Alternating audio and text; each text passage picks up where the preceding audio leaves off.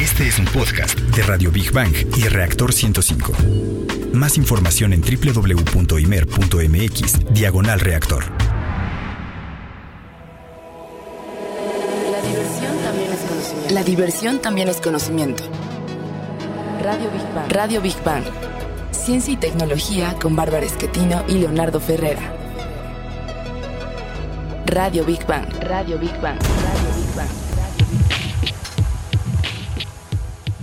Espejito, espejito.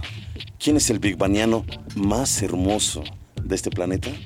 ¿Será Barbarita? ¿Seré yo? ¿Será alguno de ustedes? Cuando te ves al espejo, ¿piensas que contigo se rompió el molde? O sea, ¿eres narcisista? Escríbenos a nuestras redes o llama a nuestros números más adelante. Vamos a leer tu respuesta. ¿Qué tal, amigos? Es un gusto, como siempre, el saludarlos. Está en el lugar y a la hora indicada. Esto es Big Bang Radio, donde la diversión también es conocimiento. Transmitimos en Reactor 105 FM. Y como siempre, está abierta la invitación a que se queden con nosotros. Está garantizado que van a aprender algo nuevo de una manera ágil y divertida. Y les saludamos con el gusto de siempre, eh, Leonardo Ferrera y una servidora, Bárbara Esquetín. Eh, se está olvidando mi nombre, ¿o qué? No, Eh, es que iba a invertir los papeles, pero dije, como, bueno, ya, ok. Ah, bien. Oye, ¿tú eres narcisista? Bueno, No, luego te pregunto. No, fíjate, no. No. Bueno, ok.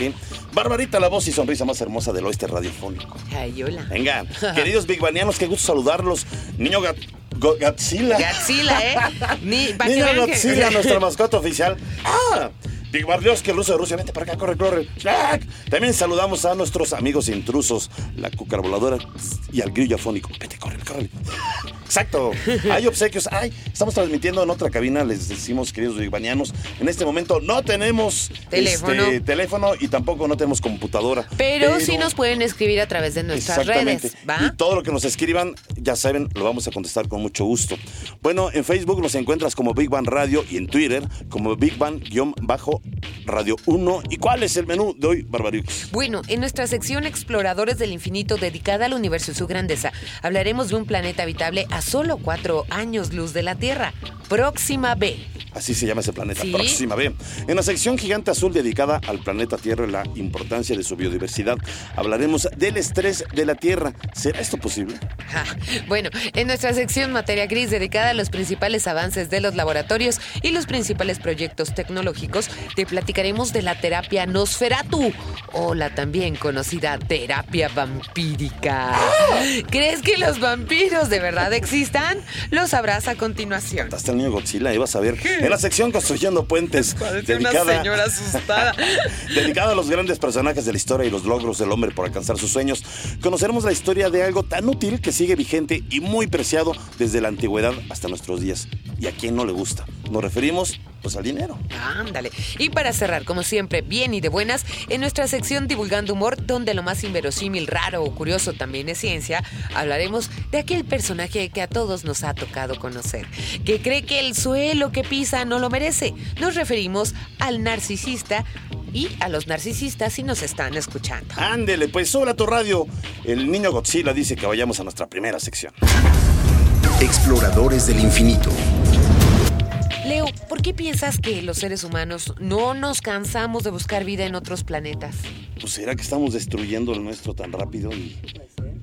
Pero eso de, la, de, de- digo, de por sí mudarse de, casa es. Difícil, es ahora difícil. imagínate planeta. Ahora imagínate planeta. Bueno, ¿eh? tal vez eh, lo que tú dices, ¿no? Tal vez sea que no nos queremos sentir tan solos en la inmensidad del universo. Exacto. Tal vez sea que tenemos un espíritu curioso. Exacto. O, como tú bien dijiste, que sabemos que al paso que vamos la Tierra pronto se puede acabar. Pero, ¿a qué nos referimos con buscar vida en otros planetas? Bueno, mira, al solo hecho de, de encontrar su concepción desde formas unicelulares, pero eh, se han puesto a pensar que si nos mudáramos de planeta, imagínense, repito, si mudarse de casa, es un relajo. Quien lo haya hecho Sí. es estresante, en verdad. Ahora imagínense de planeta. Bueno, tendríamos que buscar uno con un solo, una estrella enana roja.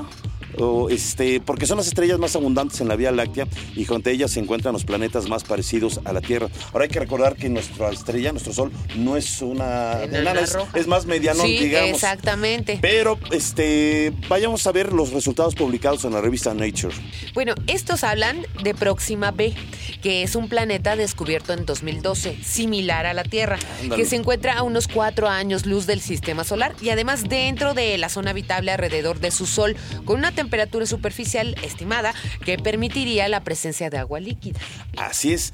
Y como todo descubrimiento, aunque la alegría sea muy grande, también hay contras. Algunos especialistas se han aventurado a decir que este planeta es el escenario ideal para un nuevo hogar, pero cuatro años luz, fíjense, significan cuatro billones, billones de kilómetros. Sí. Una distancia que con la tecnología actual, imagínense, tardaremos en llegar en verdad miles y miles de años. ¿eh?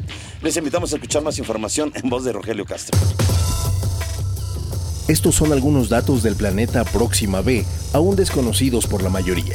Este planeta gira muy cerca de su estrella a solo unos 7 millones de kilómetros. A la Tierra la separan del Sol 150 millones de kilómetros. Su Sol llamado Próxima Centauri es una estrella enana roja, solo un poco mayor que Júpiter y además muy fría. Al girar tan cerca de su estrella, Próxima B sufre enormes fuerzas de marea, esto como resultado de que presenta siempre la misma cara al Sol, por lo tanto la rotación de Próxima B está siempre sincronizada y desde su superficie su Sol siempre se ve desde el mismo punto del firmamento. Radio Big Bang. Big Bang. Big Bang. Big Bang. Bueno, pues por débil que sea el resplandor de su sol, en el hemisferio del planeta en el que siempre es de día, de próxima B, sufre pues de temperaturas muy elevadas. Y en caso de que tuviera una atmósfera muy similar a la de la Tierra, eh, pues tendría agua. Y en caso de que se encontrara, estaría hirviendo a temperaturas de 100 grados centígrados. Pero ahora, del lado que no ve el sol, o sea, el que siempre es de noche, habrían temperaturas gélidas. Pues está difícil, ¿no? Sí, así. exacto. Bueno, esto nos haría suponer que la cara del planeta que da al sol, a su sol, haría que el agua se evaporara y sería una zona desértica debido a las altas, altas temperaturas.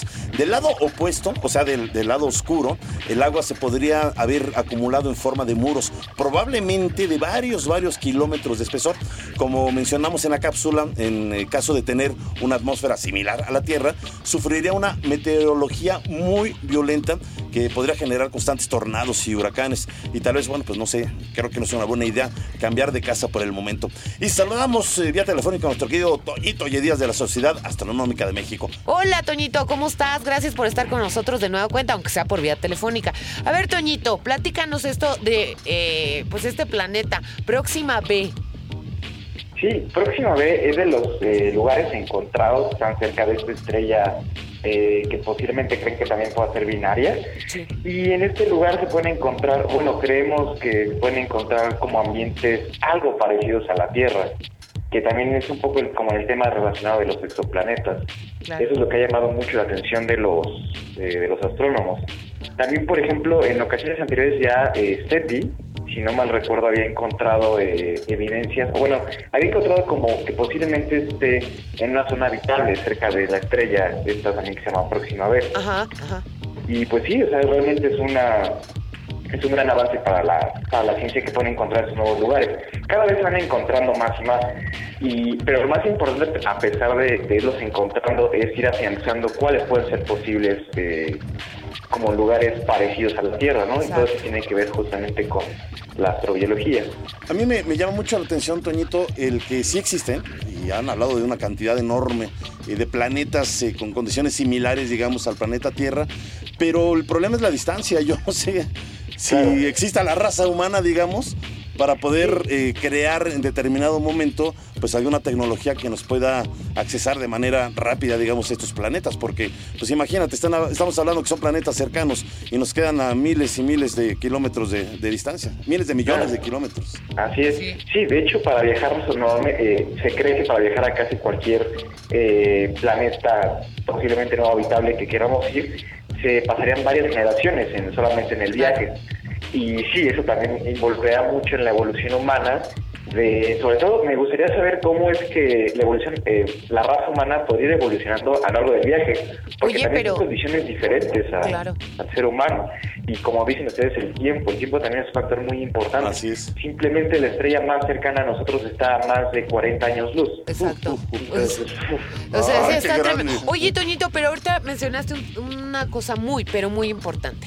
A ver, eh, se supone que en el trayecto, o sea, en las naves espaciales que vayan a llevar a los humanos a otro planeta, tendrían que pasar varias generaciones. Todavía no hay la tecnología para que puedan subsistir años y años la gente por los alimentos, por el agua, etcétera, en, estas condiciones, ¿no? Y la gestación también de, de, los nuevos este, seres humanos también sería interesante porque eh, obviamente también que crezcamos, que bueno, que nosotros nacimos en el planeta Tierra nos, eh, nos dice mucho cómo somos nosotros o, cómo es nuestra forma física. Así es, y el hecho de que alguien nazca en el espacio y se desarrolle en el espacio, pues también sería muy diferente, ¿no? Sí, es como el arca de Noé espacial, ¿no? No, pero yo, lo que dice Toño es, totalmente cierto. O sea, el hecho de irse a otro planeta, por más cerca que esté, finalmente obligaría a las siguientes generaciones a, cambiar la eh, morfología de su cuerpo. Exacto. Muy probablemente, a lo mejor, eh, los, las generaciones que vengan, imagínense, los tatara, tatara, tatara, tatara, tatara, tatara nietos, a lo mejor eh, nacerían con una cabeza demasiado grande, a lo los mejor que sobrevivan, los brazos muy cortos. Los que sobrevivan, porque aquí se generan, se generan ciertas enfermedades, ¿no? Pero en otro planeta no tenemos todavía medicinas para, pues, para ver eso, ¿no? Claro, no, y aparte es, por ejemplo, eh, el, electromagnetismo que está en el espacio constantemente, también eso podría producir, eh, por así decirlo, cáncer en las personas o alguna enfermedad del estilo. Uy, no. Mira, mejor, Toñito, yo digo que lo mejor es cuidar nuestro planeta. Sí. Tenemos un planeta precioso y yo creo que nos puede dar para muchas generaciones, pero pues eso dependerá de los seres humanos que conservemos lo que tenemos. Mi querido Toñito, muchas gracias, te mandamos un abrazo. ¿No le vas a hacer la pregunta, Toño? Ah, sí. A ver. Oye, Toñito, la pregunta obligada de este programa. A ver. No te espantes, no te espantes.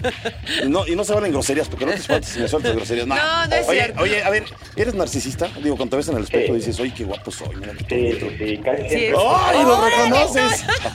Sí, sí, soy narcisista. ¿En verdad? O sea, dices, esos risitos de oro nadie los tiene, ¿ok? sí, seguro. Venga, venga, pues muy bien, Toñito. Bueno, ¿Eh? Toñito. Toñito Narciso, gracias. Gracias, gracias por ser tan sincero sobre todo. Bueno, él fue Toñito Yedías de la Sociedad Astronómica de México. Y concluimos nuestra sección con Big Bang al momento. Titán, una luna de Saturno, se considera que podría ser habitable cuando el Sol sea más viejo, lo que haría que el planeta se calentara más y eso podría hacerlo habitable. Otro planeta que se considera que podría ser habitable para, el, bueno, eso dice la NASA, es Venus. Y vamos ahora a nuestra siguiente sección. Gigante azul. Leo, ¿te has sentido estresado? todos los días nos sentimos estresados, Barbarita. Y hay pues veces que, en mayor es que intensidad. Es parte de la condición humana. Es, decir, verdad. alguien que me diga que no esté estresado, no se la creo, en verdad. Sí, yo también. Yo también. Digo, no eres, no eres humano. Un o sea, de, verdad, de, las montañas y aún así se puede estresar. Pues, Exacto. mucho, Digo, yo también lo creo. Pero bueno, a ver, no eres el único. De acuerdo con la Organización Mundial de la Salud, el estrés provoca el 25% de los infartos registrados tan solo en nuestro país. Ah, por cierto, y a nivel mundial, ocupamos el lugar número uno en estrés laboral. ¿Cómo quieres, Barbarita? ¿En serio? Sí, O sea, se trabaja mucho, se paga poco, se Eh, sí. sobreexplota. Eh, tienes miedo que te corran, etcétera, etcétera, ¿no? Bueno, a ver, estoy de acuerdo, pero eh, como saben, hay muchos factores que pueden desencadenar el estrés. Y también hay muchos niveles de este mal que afecta a millones y millones de personas a nivel mundial. Y bueno, y ustedes se preguntarán, ¿y esto qué tiene que ver con la Tierra? A la que está dedicada esta sección. Pues, ¿a qué, qué creen? Ahí les va, ¿eh? Ah, Está surgiendo una nueva pseudociencia que también estudia el estrés, pero de la Tierra. Y la han bautizado wow, a este malestar del mundo como estrés geopático. Ándale. En pocas palabras, nos dice que como nosotros, los humanos, estresamos a la Tierra siendo tantos, pues ella se desquita con nosotros y nos paga con la misma moneda. Bueno, según las creencias de los ge- geópatas, Sí. algunos de los síntomas de que la Tierra se está desquiciando No, o desquitando, desquitando, desquitando con nosotros es que no podemos dormir, que los bebés no paran de llorar en la cama. Además de hacerse del baño, Sí. eh, que sean mayores las probabilidades de accidentes, que haya infertilidad, enfermedades como diabetes, cáncer, etcétera. Pero nunca, nunca lo atribuyen estos problemas a hechos comprobados científicamente. Vamos a escuchar más información.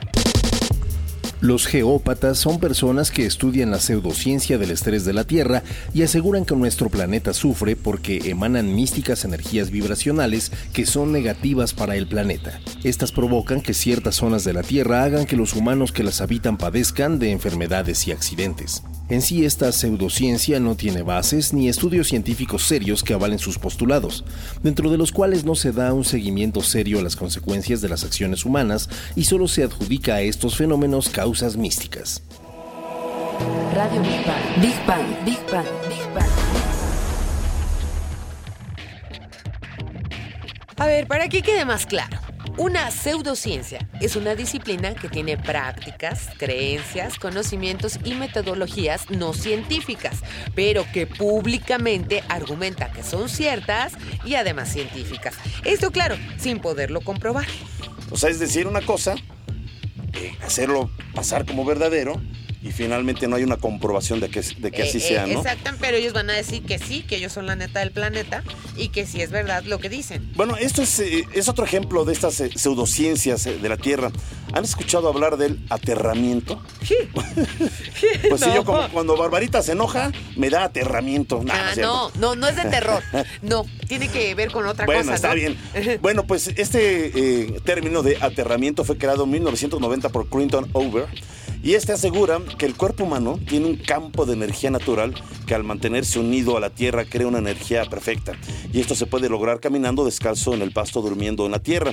Claro que nunca dijo Over que eh, existe y está comprobado el efecto placebo y que el caminar descalzo en el pasto nos causa naturalmente cierto bienestar, mas no nos cura de ninguna, de ninguna enfermedad.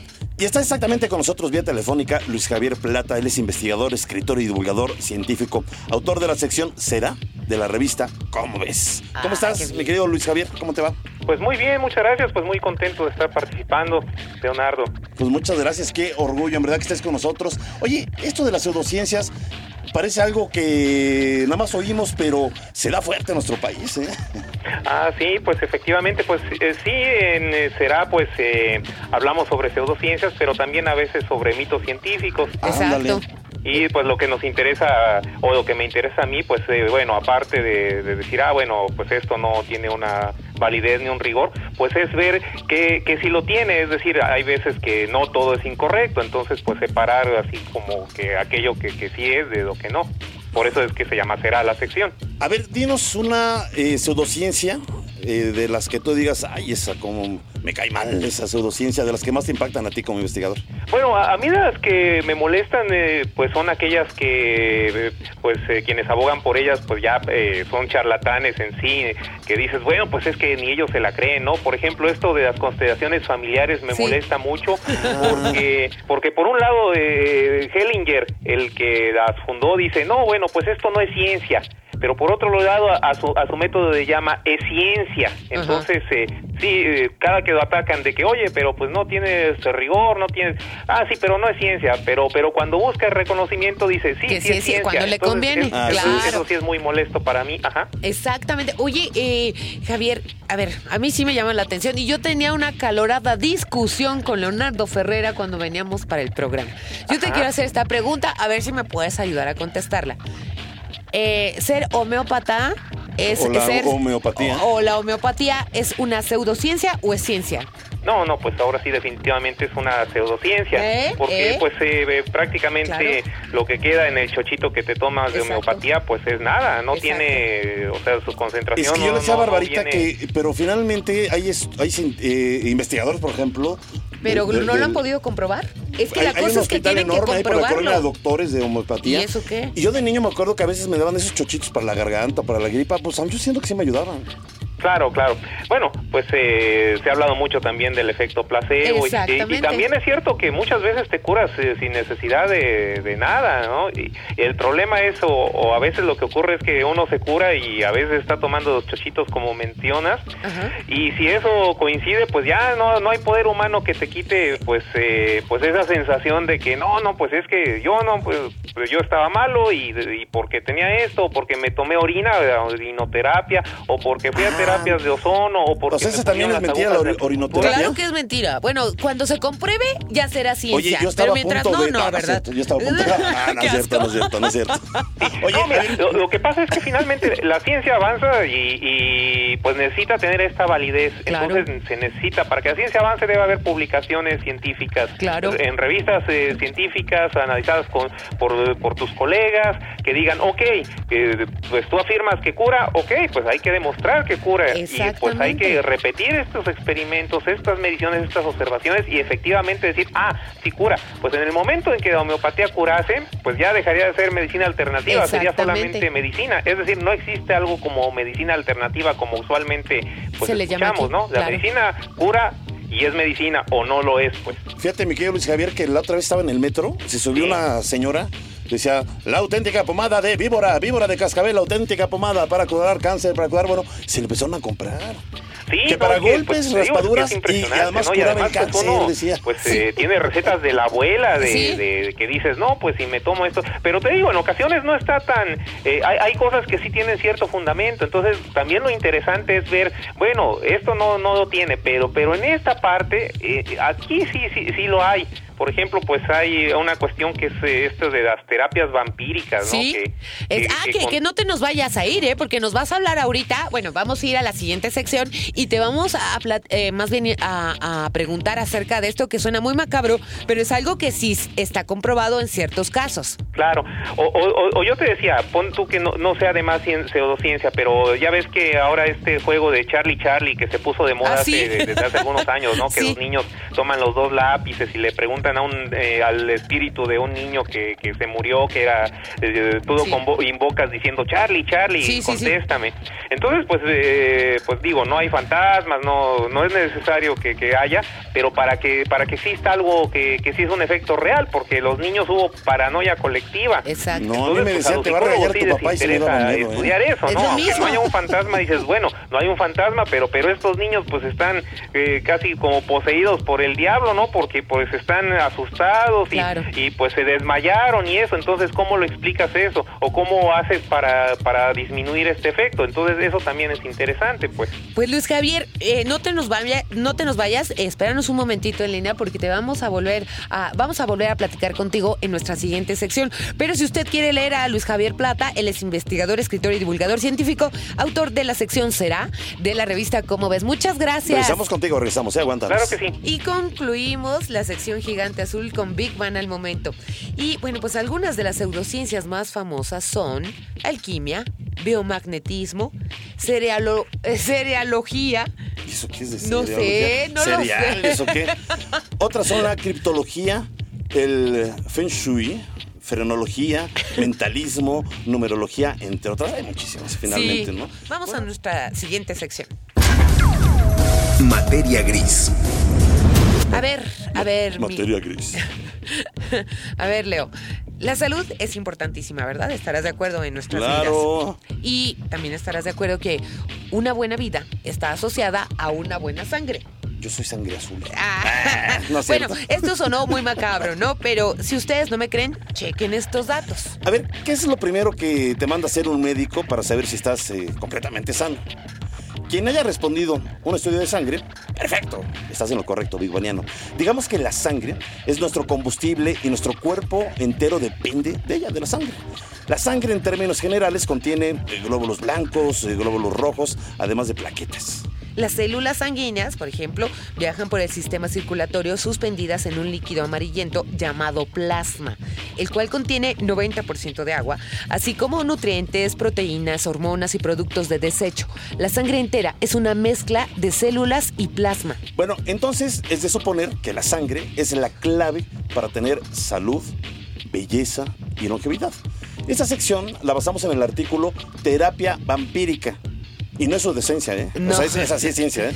De la revista Como ves de la UNAM.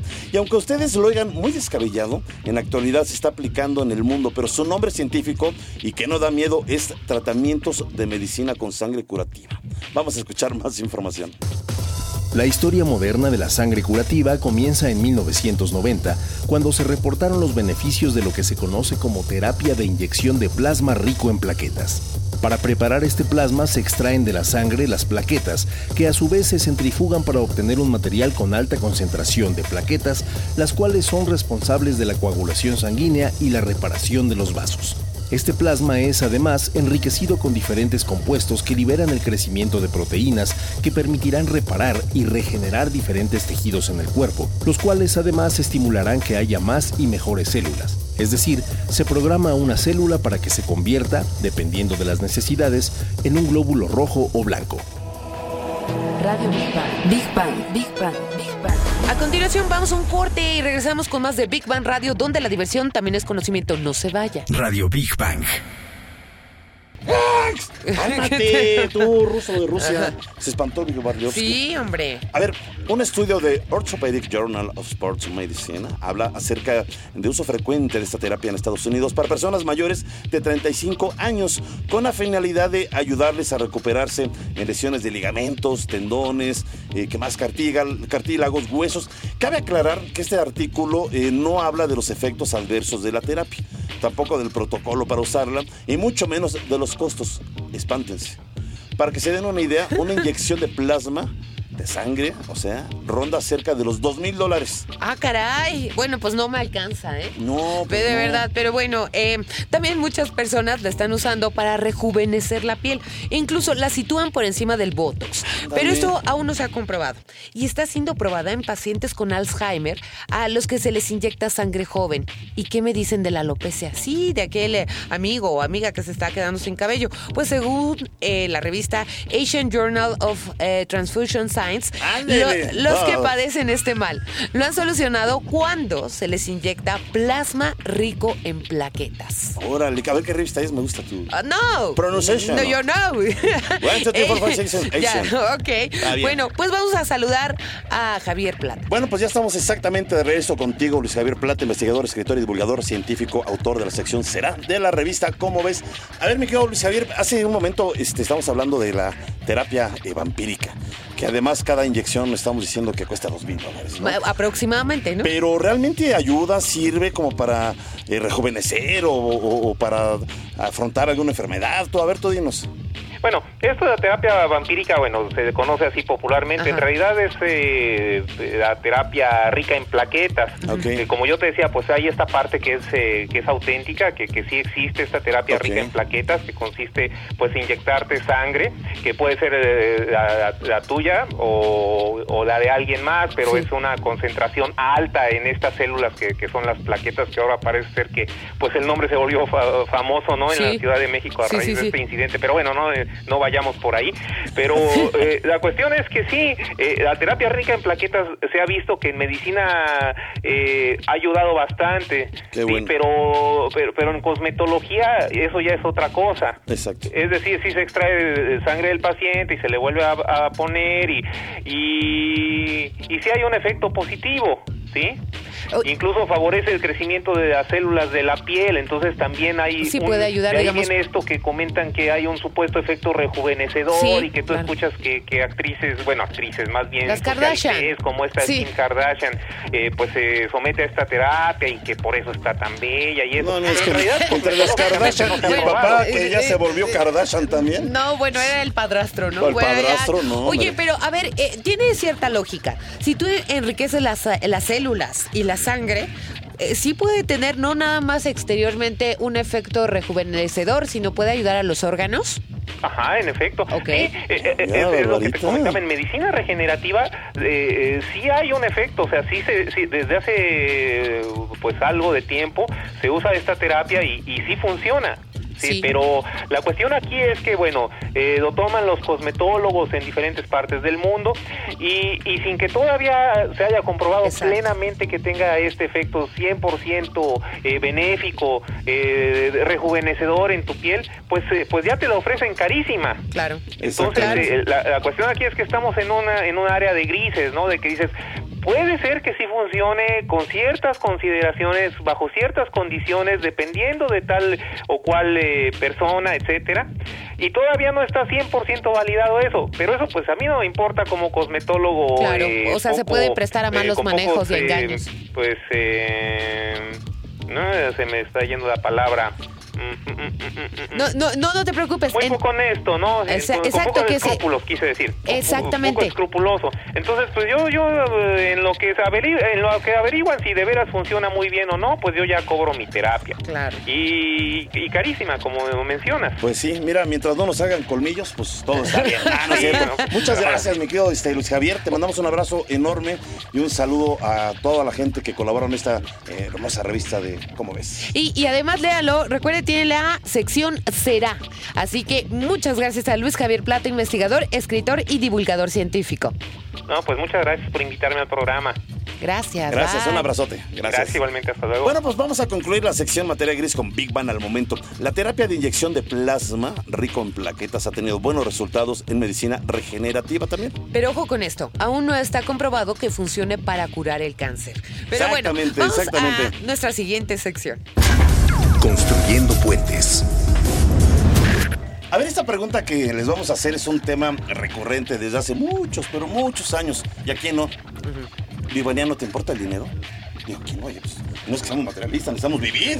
Bueno, le estás preguntando a los Bueno, a ¿no? ver, ¿te importa el dinero y por qué? En caso de que tu respuesta sea afirmativa, creo que deberías de echar un vistazo o de escuchar la historia del dinero. Bueno, es muy breve porque es como un poco más extendida, ¿no? Pero vamos a, vamos a hacerlo. Bueno, pues en un principio la gente no tasaba el valor de las cosas con monedas o billetes. Todo comenzó con el trueque, Así o es. sea, cambiar una mercancía por otra. Después se usó la sal como objeto de valor. Eh, después también se intercambiarían armas y pieles de animales. Incluso esto de intercambiar armas y pieles de animales es una práctica que sigue vigente en muchas partes del mundo, ¿eh? Bueno, en eh, el México prehispánico, pues con ciertas semillas, con el chocolate, con muchas Claro, otras el cosas. cacao, era, el claro. cacao era, Pues sí. era trueque importante, ¿no? Sí. Bueno, esto como ejemplo de que el dinero ha estado presente de alguna u otra forma en la humanidad desde hace, fíjense, 3.000 años. Sí. Pero digamos que los chinos, los chinos fueron los primeros en cambiar el sistema de trueque y evolucionarlo al crear pequeños círculos de bronce con la finalidad de facilitar su almacenamiento y movimiento. Así es como nacieron las primeras monedas. Pues fíjate, y aunque lo que mencionas está registrado en la historia, mi querido Leo, cuando ya se hizo oficial, eh, pues la existencia de monedas fue en Turquía, en el año Ándale. 600 antes de Cristo, y fue implementado por el rey Aliates, quien creó las primeras monedas hechas de plata y oro, en las cuales estaban estampados diferentes tipos de animales y cada uno de ellos representaba una diferente denominación.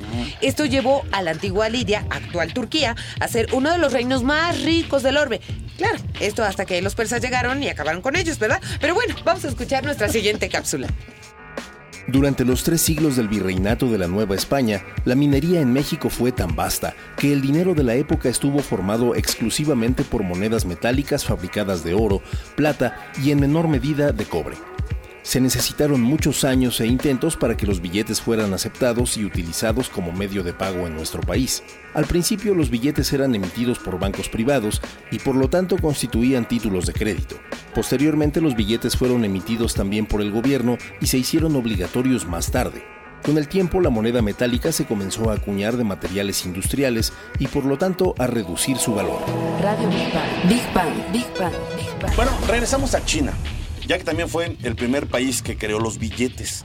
Recordemos que anteriormente habían creado las monedas. Bueno, pues la creación de los billetes se dio por ahí del año 1200, pero fueron las colonias norteamericanas las primeras en emitir billetes impresos por el gobierno. Y hablando de nuestros vecinos del norte, un estudio comprobó que el 90% de los dólares en circulación contiene restos diminutos. ¿De qué creen? ¿De qué? De cocaína. ¡Ah, caray! Sí. Sí. No te alegres, Barbarita. No, Ah, pero yo sí. porque me voy a alegrar. A ver, por supuesto que estos son eh, imperceptibles para la persona que los tiene en su poder, lo que denota que los dólares tienen usos diferentes a pagar por algo.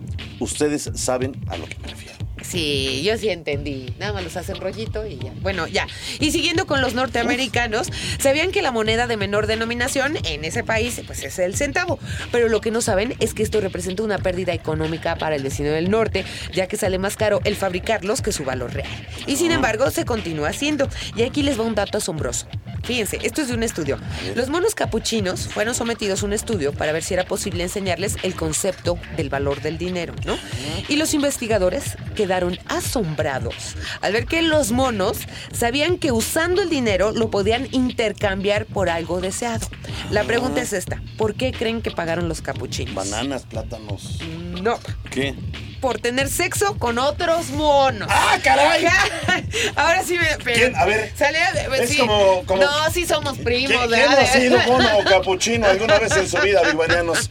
No se hagan que la Virgen les habla. Pero a ver qué nos dice. Ya está con nosotros eh, Cecilia Cune, escritora. eh, eh, de verdad, es una, de verdad, eh, un, ramo, un ramillete de virtudes. ¿Cómo estás, mi querida Cecilia? Te ¿Te, quiero. gusta el dinero?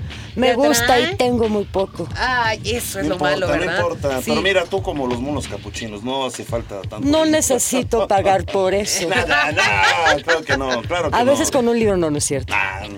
Bueno, les, yo les voy a hablar del dinero, el dinero ficticio de lo que publicaban en las novelas Ajá. Y en algunas novelas que nos gustan mucho a nosotros. Por ejemplo, Sí. novelas de ciencia ficción y estos reinos nuevos que se han creado, que yo creo que nuestros veganianos saben perfecto. Mira, por ejemplo, el famoso George R. R. Martin, el que hace el Juego de Tronos, que es Sí, muy... Ah, sí, sí, sí, ¿cómo no? sí, Bueno, sí. Es un escritor guionista estadounidense, es literatura fantástica, ciencia ficción y, y terror. En el universo que él crea, las monedas se establecen después de la unificación de los siete reinos y la guerra de la conquista. Sí. Por lo general son utilizadas por los caballeros y grandes mercaderes. En esta saga el manejo de las divisas y de la economía interna del reino es supervisado por el consejero de la moneda bajo la autoridad real. Entonces tenemos... Entonces estas monedas son evidentemente ficticias, pero si no están, no se mueven las novelas. Ajá. Y las novelas de este, la las novelas de este muchacho no solo es el Juego de Tronos, tienen la- la- una- un ciclo de novelas otro que se llama Canción de Hielo y Fuego. Ok. Y las monedas se llaman Dragones de Oro, Lunas de Plata, Venados de Plata y Estrellas de Cobre. Bonito, ¿eh? Pues esto suena como lo de la antigua Turquía, Lidia, ¿no? Que eran los animales estampados. Es que de algún lugar tenían que copiar los, ex- Claro, los escritores. claro, claro. Por ejemplo, hay un juego que se llama El Reino de Zelda, que no es un libro, pero que, que mi hija adolescente muere por él, que es las monedas en el juego de video se llaman rupias. Sí, Ah, sí, sí, En Zelda. Bueno, mi hermano lo jugaba. Ya estas monedas son como unos diamantes, entonces Sí, si sí, no sí. matas a este monstruo horrorífico, no, es terrible. Mi hija sufrió mucho, yo también. Ándale. Ok, tenemos otras monedas de Harry Potter, de toda Ah, la claro. saga, Ah, Ajá. sí. que son galeones, sickles y nuts, Ok. con K. O sea, Entonces- es diferente. Para que vean qué bonitos ejemplos nos está poniendo Cecilia En- acerca ¿verdad? del dinero Son en, lugares fantásticos. Entonces, claro, son de oro, plata y bronce respectivamente. Entonces, según el personaje Hagrid, hay 17 sickles en un galeón y 29 nuts en un sickle, lo que significa que hay 493 nuts en un galeón. Caray. Para muy que lean cualquiera de sus libros. Muy bueno. Todavía tengo más, Pues si quieres uno más y, y nos Les- contestas una pregunta. porque además ya pueden saber qué pueden, qué pueden leer de todas las sagas, el Exacto, que quieran. exacto. Bueno, entonces les voy a decir de otro libro. Esta saga que se llama La, ca- las canciones de Dune, Dune, no sé si se, es- se escribe Dune, es Duna, Ajá. que es todo, es todo un futuro lejano en un planeta árido que se llama Arrakis. Ajá. que además es muy popular. Yo ese sí no lo he leído, pero lo ha leído mi primo. Se llama Las Crónicas de Dune. Ajá. Y entonces en, est- en estas las monedas popularizan, se llaman, solamente los pueden usar los Lanzrat y el emperador Podisha. Ay, caray. Ay, ¿Y ahora esas sí. monedas cómo se llaman? Esas, esas monedas, espérame un segundo. Ah, Las de no. Dune, ¿no? Las, las de Dune son monedas que además derrotan enemigos, cortan la hierba alta, destruyen jarrones y rojas y, a la- y abren cofres. O sea, tú tienes unas monedas y esas monedas tienen poderes. Ay, pues consígueme una, ¿no? Ver si- Necesitamos unas. A ver si ya salimos de pobres. está bueno. Salgamos ya de pobres. Muy bien, muy bien. ¿Algún otro más por ahí? Pues ¿Qué miren, hacer? tienen. está- yo estaba pensando que qué clase de monedas había en Star Wars, pero son algo así como los, los valores de los restos. Esos, Sí. Esas no tienen nombre. Yo, yo siento Star Wars más como de trueque. O sea, sí, el llama- asunto. sí, decían que es crédito. Ajá. Dicen, tienes un crédito de la galaxia. Eso sí me- Exacto. El turista, exacto. ¿cuál tiene pancholares? ¿Cómo Pan- llama? como pancholares. Pues hay uno, que son los pancholares. Ahora sí me diste risa. Oye, Oh. a ver, Ceci, está muy bueno esto del dinero. ¿Verdad? Pero yo, yo te quiero preguntar, más bien, Leo es el encargado de preguntar. No, bueno, es la pregunta oficial Obligada, de este obligada, día, de este sí. programa, es eh, cuando te ves al espejo dices, qué guapa, qué bella, qué hermosa. O sea, ¿era algo de narcisismo? ¿O no? A veces sí. ¡Ándele, qué bueno! Sí, a veces sí. Oye, ¿tú crees que todas las mujeres tienen algo de narcisismo o no? Sí. Deberían Sí. tener. Yo creo Pues que. Barbarita dice que no. yo No, creo- yo creo vanidad que son- sí. yo creo que Ah, no, son más- vanidad sí, pero una cosa es la vanidad. y Son otra más cosa es el narcisos narcisismo. los hombres, yo pienso. Eh, yo también ¿En creo, yo también lo creo. Sí, lo Fíjate, creo. como Porque que, uno siempre a ver, está a ver, así. ¿cómo como que le vamos? sienta mejor el narcisismo a los hombres. ¿Cómo vamos a ser narcisistas los hombres si somos hermosos, bellos, grandes, apasionantes? No, bueno, no, bueno, neta, no sé. la neta tienen del tantas planeta. cualidades. Venga, Ah, venga, bueno. gracias. Pues gracias, muchas mi gracias. ¿Dónde te Sequione. podemos leer rápidamente? Léanme, léanme en ese periódico rosa que habla de temas económicos, por cierto, todos los lunes. Y este y luego les aviso. Venga, mi querida Pues, muchas, gra- muchas, muchas gracias. gracias. Y vamos a concluir. Así, la sección que estoy yendo puentes con Big Bang al momento del dinero, sí enferma. Y eso es literal, ¿eh? Está comprobado que los billetes cargan virus. Y además pueden contagiar a miles de personas por el flujo. Y como una enfermedad que ponemos de ejemplo es la gripa. A través de los billetes se puede contagiar. Ándale, está bueno, ¿eh? Sí. Y bueno, pues antes de ir a divulgando humor, vamos con los queridos bigbanianos. Yay. Nuestro público más fiel, nuestros queridos bigbanianos. Ya no más libros, pero sí. Pero muchos ahí saludos. recados. Saludos. Alberto Fiesco, muy divertido el programa. Alina Andrea Barrera Saldívar, también Karen Fuentes Potter, muchas gracias. Tenchita Mendoza, que ya vimos que sí es una vuelta rockera, ¿eh? Sí. Eh, Leonardo Pérez, tu tocayo. Tocayo. Eh, también, eh, ay Dios mío, que, espérenme, espérenme, espérenme, que se me está perdiendo con esto de que cambiamos. Ah, pues Ana Isabel Guzmán, Eloy Pata de Perro, Juan J. Belmonte, Aruma Laura, Leo Bukis, Gustavo Avilés, Viri Guagua, Nacho Piedra, Juan Carlos Julián. Ay, tengo muchos. Mira, de maneras, MRSD, Víctor Hugo Jiménez. escríbanos acerca de- del narcisismo. Yo, la verdad, lo son o no lo son. Y ya después les vamos a contestar este, por Facebook, Barbarita y un servidor. Pues vámonos ya exactamente a esta sección Divulgando Humor. Vámonos. Divulgando humor. Divulgando Humor. A ver, a ver, a ver, a ver. Querido Big Baniano, ¿alguna vez te han dicho señor o señorita Narciso o Narcisa? O sea, el yoyo. El mundo no me merece. El último refresco del desierto. Si es así, probablemente estés entrando o ya estés dentro de los terrenos pantanosos del narcisismo. Pero, ¿qué te parece si primero conocemos la historia de este personaje? Bueno, pues ahí les va. En pleno apogeo del imperio griego, cuenta la mitología que había un joven llamado Narciso, que era sobre todo guapísimo, y ese era su gran defecto. Solo se podía amar a sí mismo, o sea, era ególatra y vanidoso. Bueno, pues desafortunadamente para la ninfa Eco, llamada Eco, pues esta, quizás se enamora de él, ¿no? Lo malo es que la pobrecita era completamente muda y no podía declararle su amor. Así es. Como Eco amaba con devoción a Narciso, le pidió una ayudadita a su amigo el bosque y aprovechó una ocasión en la que Narciso se encontraba ahí para que el bosque hablara por ella y le declarara su amor a Narciso. Este respondió burlándose y diciendo que como él, el más guapo de toda Grecia, iba a querer a una muda. ¿Cómo? No, no, no. Si traía todas las rorras del imperio cacheteándose por su amor. Bueno, Bueno, esto lo estamos así. diciendo muy cómicamente, pero pobre mujer, Pero digo, sí, pobre no. ninfa, ¿no? O sea, Pobrecita, pobrecita. esto, esto ya, para que se pongan serios, esto evidentemente rompió el corazón de Eco, quien desolada se apartó del mundo y lloró y lloró de por vida a Narciso por su tremenda ofensa y crueldad. Hasta que un día, antes de morir, oró a la diosa Némesis, quien era la encargada de la venganza y la justicia divina, y esta maldijo a Narciso, condenándolo a enamorarse únicamente de su propio reflejo. Por lo que un día, Narciso, al estarse, por supuesto, admirando porque era guapísimo en el agua de un río, ¡zas! que se cae y se ahoga. O sea, fue víctima de su propia soberbia y vanidad. Vamos a escuchar nuestra siguiente cápsula. Científicos de la Universidad de Charité y de la Universidad Libre de Berlín examinaron a 34 pacientes, de los cuales 17 sufrían trastorno narcisista, llegando a la conclusión de que el narcisismo es un trastorno de la personalidad en el que los pacientes tienen fuertes complejos de inferioridad, pero hacia el exterior se comportan de manera arrogante y autocomplaciente.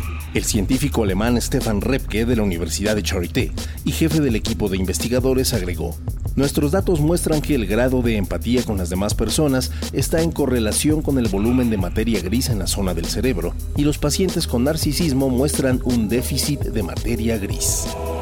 Radio Big Bang. Big Bang. Big Bang. Big Bang. En pocas palabras, un narcisista se muestra cruel e hiriente. Exactamente. Cree que todos deben de amarlo, admirarlo. Oye, ¿cuántos conozco así? Sí, verdad, eh? sí. Creen que todos deben de amarlo, admirarlo, eh, no sienten culpa, jamás piden perdón porque creen que son perfectos, no tienen compasión ni les interesan los problemas de los demás y sobre todo, y mucho ojo, son manipuladores. Ándele. Pues fíjense que una enfermedad ligada a este complejo es la megalomanía. A ver, esto es cuando te sientes que eres algo grandioso y te sientes pero tan tan grande que alteras la realidad. Incluso Exacto. hay casos documentados en donde por lo menos en un mes, en un mes, escuchen ustedes, la persona afectada por esta enfermedad se ve inmersa en este delirio. Se creen dioses o semidioses o algún personaje muy importante, se desconectan de la realidad y aparte se los hacen saber a todos. Es como de yo soy hermano del presidente, o sea, Ay, de, ay, los famosos lords y ladies. Ah, Estamos sí, hartos de los lords y las ladies. Pero si se las creen, abundan, pueden estar abundan. enfermitos. Bueno, sí están enfermos. pero fíjate, pero todo tiene una, una razón, ¿eh? Fíjate. Un dato muy importante es que los narcisistas, no, y eso lo dicen los psicólogos, y lo, sí lo dice la ciencia, ¿eh? La ciencia. Los narcisistas no recibieron de niños atención o afecto de sus padres, por lo cual tienen que demostrar o mostrar una imagen grandiosa de sí mismos para que les hagan caso. y que se les queda la manía, ¿verdad? Bueno, en la, re- en la actualidad podemos encontrar claros ejemplos de esta personalidad. En, pues, eh, valga la redundancia, personajes públicos como, vamos a poner eh, en la música, Noel Gallagher de Oasis, Ay, sí. Ronaldo en el Oh. fútbol, Justin Bieber, eh, pues ya para las pubertas, ¿no? Sí. O ni tan pubertas. Y por supuesto, no puede faltar Donald Trump. ¡Ah, ese es el peor de todos! No, no es cierto. ¿No? El ganador de nuestra lista es sin lugar a dudas Pepe Le Pew, nuestro querido zorrillito. Venga, pues. y vámonos, vámonos, ya nos tenemos. Ya nos vamos, sí. Agradecemos en la producción de controles técnicos a Eddie Gobea, en la operación de estudio a Manuel Lucio, asistiendo en la producción a Rosetta. Y también eh, en la producción general está Carlito Serrano, Ceci Mazariego. Y en la locución de las cápsulas, Rogelio Castro y a todos nuestros investigadores y científicos que amablemente participan con nosotros en cada emisión. Y si se ven más hermosos cada día, es que están llenos de ciencia, mis queridos bigbanianos. Eso. Recuerden, sin ustedes este programa tampoco sería posible. Gracias por estar con nosotros. Gracias también a nuestra mascota, el niño Godzilla, Ah. a la cócara voladora, el grillo afónico y nuestro corresponsal, el ruso de Rusia, Big Barlioski. Nos despedimos, Bárbara Esquetino y Leonardo Ferrer. Hasta la próxima semana en punto de las 11 de la mañana. Esto es Big Bang Radio, donde la diversión también es No conocimiento. se ven mucho al espejo. Bueno, sí, la vanidad es buena. No sean narcisistas nada más. Los queremos. No más lords y no más ladies. Adiós. Buen fin. La diversión también es conocimiento. La diversión también es conocimiento. Radio Big Bang. Radio Big Bang. Ciencia y tecnología con Bárbara Esquetino y Leonardo Ferrera. Radio Big Bang. Radio Big Bang. Radio Big Bang. Esto fue un podcast de Radio Big Bang y Reactor 105. Más información en www.imer.mx, diagonal reactor.